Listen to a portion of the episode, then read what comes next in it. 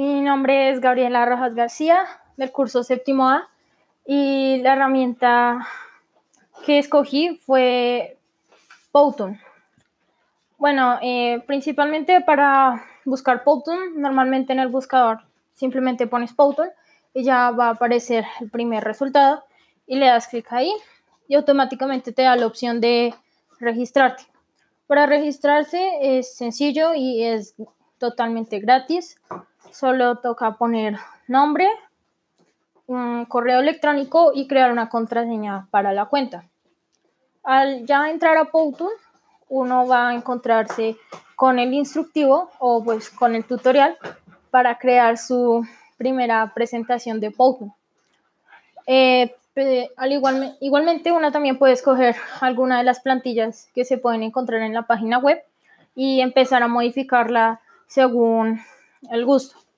Eh, hay plantillas de todo tipo para presentaciones escolares, de trabajo, explicativas o preventivas. Eh, al ya ingresar a una presentación y empezar a modificarla, ya uno puede cambiar la música de fondo, las imágenes que se van a ver, uno puede introducir imágenes, textos, incluso Powtoon viene con diferentes imágenes para adicionar y animaciones.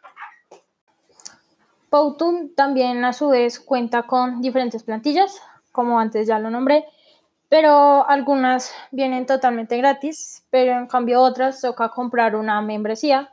Pues esto ya es si uno ya va a estar utilizando constantemente Powtoon, pues uno podría adquirir el premium pues para tener más accesorios y todo eso.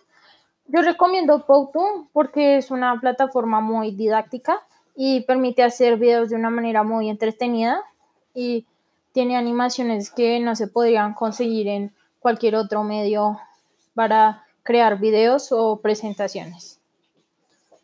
Finalmente, en conclusión, de, los, de las herramientas que podemos encontrar virtualmente, me parecen una buena herramienta, ya que son mucho más creativas que las que vienen normalmente con el sistema de un computador normal y permiten crear proyectos mucho más innovadores y creativos.